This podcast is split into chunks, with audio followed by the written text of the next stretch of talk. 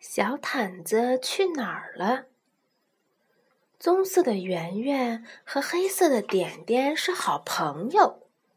点点，我的小毯子不见了，怎么办？圆圆的小毯子去哪儿了呢？是不是被谁收起来啦？橱子里没有。我的小毯子被谁扔了吗？机箱里也没有。圆圆的小毯子被谁洗了吗？晾衣架上还是没有。是不是被隔壁的波波拿走了？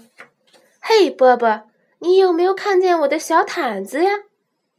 嗯，我可不知道。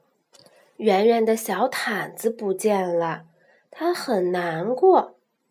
点点安慰他：“没关系，圆圆，小毯子肯定能找到。”喵喵，淘淘可能知道。圆圆和点点飞跑着去找淘淘。哎呀，淘淘生小宝宝啦！啊，我的小毯子！哦，这小毯子是圆圆的，真对不起。等宝宝再长大一点，就把小毯子还给你好吗？